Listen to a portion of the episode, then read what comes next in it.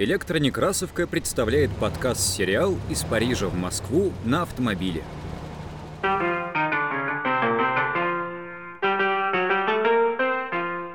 В 1908 году российский инженер и философ техники Павел Энгельмейер вместе с сыном Володей совершает вояж из Парижа в Москву на купленном во Франции автомобиле «Дарак», Энгельмейер тщательно описывает автопробег, рассказывая о дорожных впечатлениях, происшествиях и трудностях первых автолюбителей.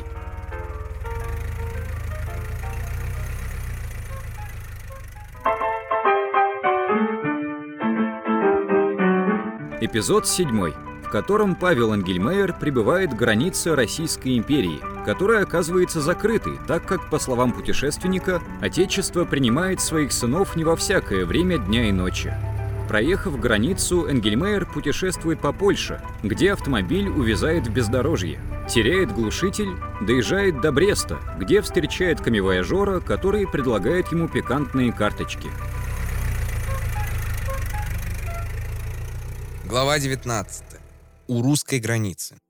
Доверяясь атласу Континенталя, мы собирались въехать в Россию по толстой красной черте через границу Верушев. Приехали на немецкую границу настолько поздно, что хотя немецкие чиновники и были на лицо и собирались выпустить, но предупреждали, что через границу все равно не переедешь, так как русская цепь уже поднята. Об этой русской цепи скажу вскоре. Поэтому, не документируя выезды из Германии, заночевали на единственном здесь постоялом дворе. И, надо сказать, ночевали удобно. А утром услыхали от немецких чиновников удивительную вещь, а именно, что русская дорога на этом пути настолько плоха, что автомобили без поломок не обходятся, о чем известно местным автомобилистам, которые никогда здесь не приезжают. Косвенное подтверждение слов чиновников я видел в том, что когда они только собирались накануне вечером писать, что нужно для моего выезда, то путались Значит, и в самом деле здесь автомобили, если не ездят, то мало. Кроме того, нашелся тут же человек, который рассказал, что собственными глазами видел автомобиль в самом плачевном состоянии вследствие дороги. Все это, естественно, вселило недоверие к указанию Атласа Континенталя и склонило нас к тому, чтобы ехать на Калиш, что удлиняло наш путь на 75 верст. Сказано, сделано. Поехали на север до следующей немецкой таможни Скальмеррице, где и совершили выпускные бумаги.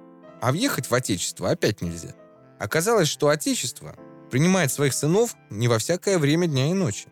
На границе по сторонам шоссе стоят два черно-белых столба, а между ними протягивается толстая цепь.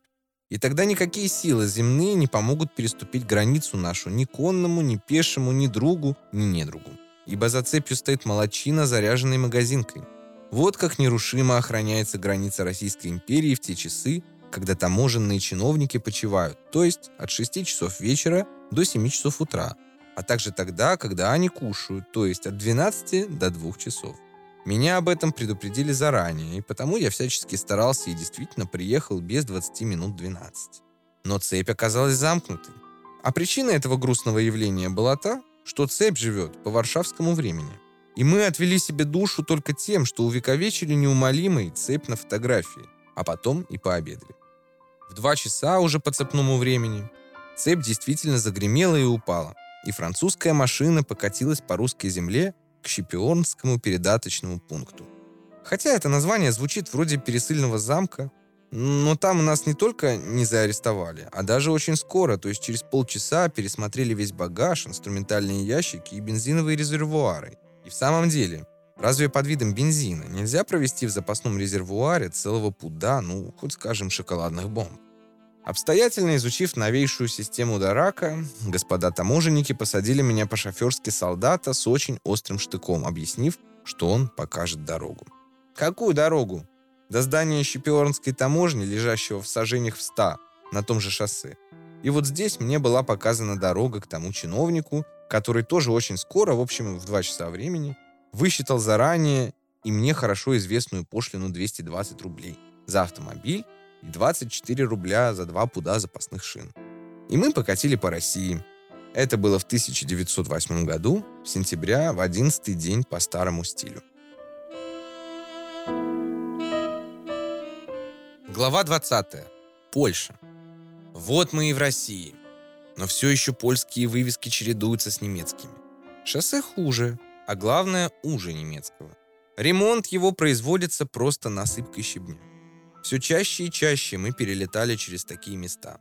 Но вдруг такая починка оказалась длиной сажень 100 и толщиной вершка 4. Пролетела с размаха сажень 10, автомобиль остановился.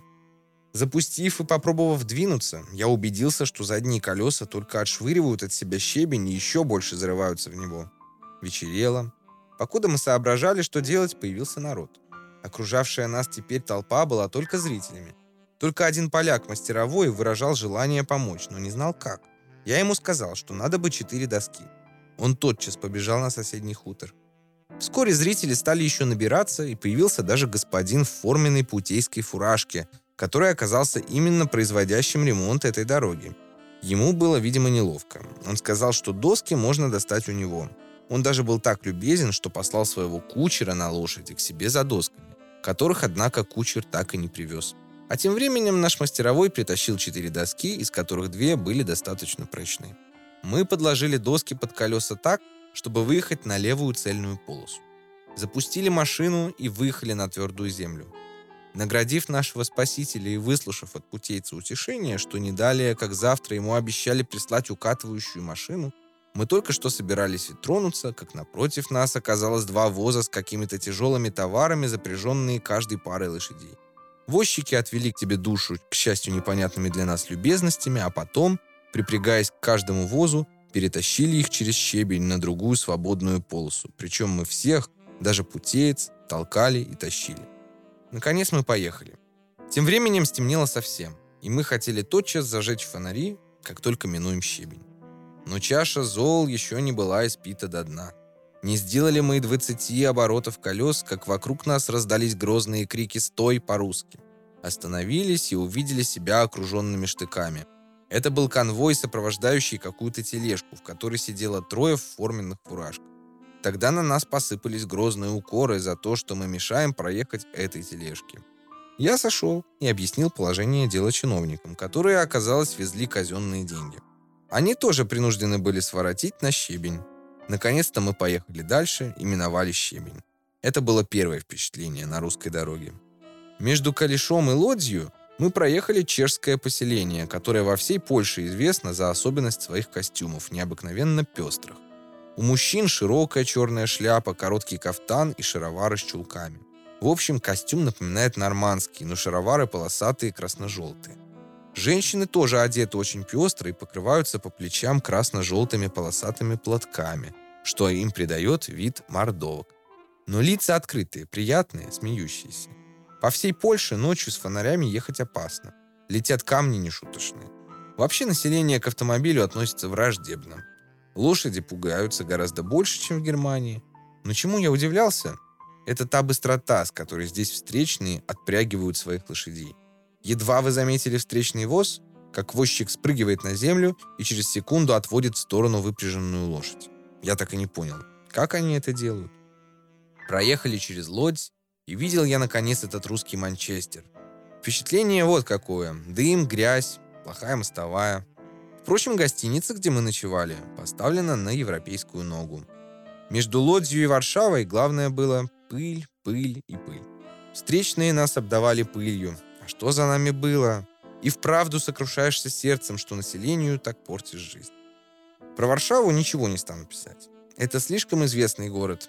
Только в автомобильном отношении. Это непочатый угол, как Москва лет пять тому назад. Зато в остальном Варшава чисто западноевропейский город. У Реймона здесь были дела, и мы остановились на три дня. Выехали мы из Варшавы на купленном здесь русском бензине. Машина сразу пошла хуже. Чем помочь? Правило известное – нагрузить чем-нибудь поплавок. Но чем? В дороге ничего нет, а останавливаться ежеминутно, развинчивать карбуратор и менять нагрузку – нечего было и думать. Нашел средство несколько улучшить ход.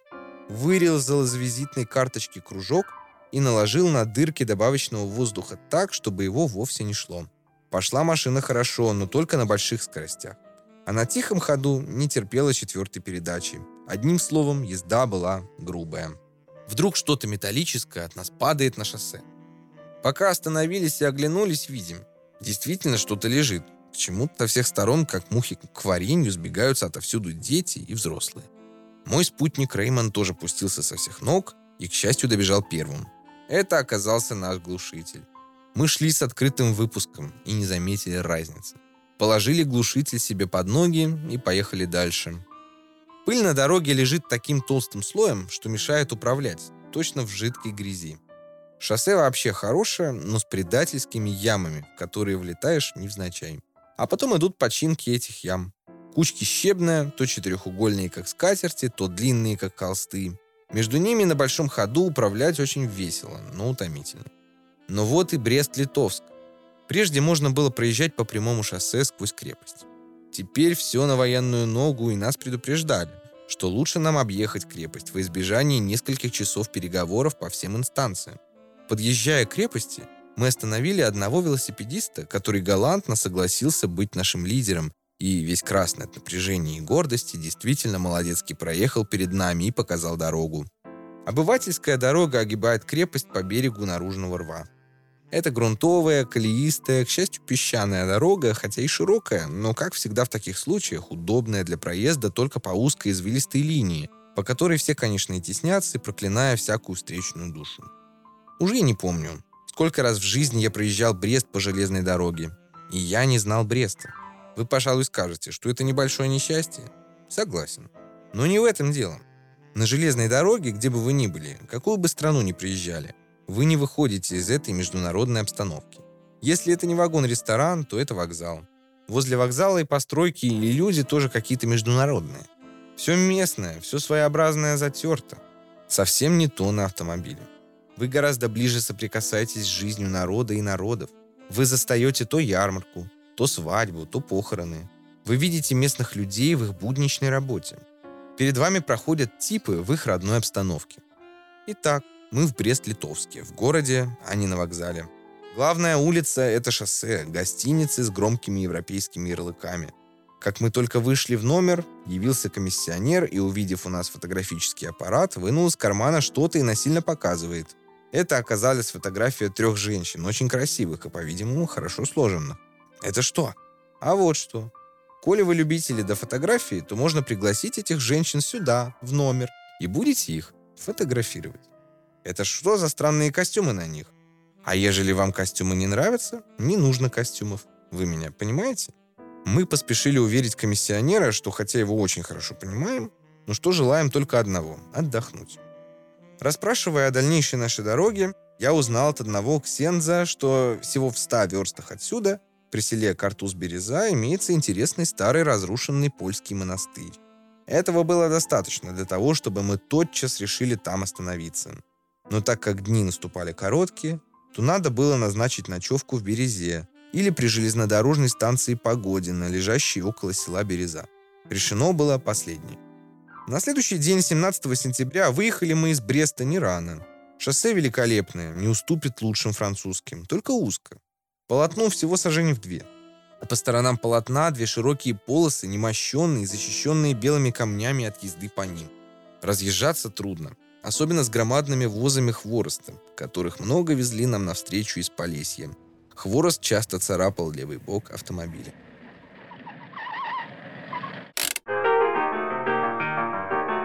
Над подкастом работали Текст читает Ростислав Амелин, поэт, сотрудник библиотеки имени Николая Алексеевича Некрасова. Звукорежиссеры Павел Рябинин, Николай Михалевский, Олег Лейнов, Анатолий Соломатин. Заставка. Даниил Тверской, Олег Линов. Редакторы Илья Старков, Инна Маркова. Сценарий подкаста основан на книге «Из Парижа в Москву на автомобиле без шофера», изданной в 1909 году. Книга оцифрована и доступна для чтения на электронекрасовке. Библиотека имени Николая Алексеевича Некрасова.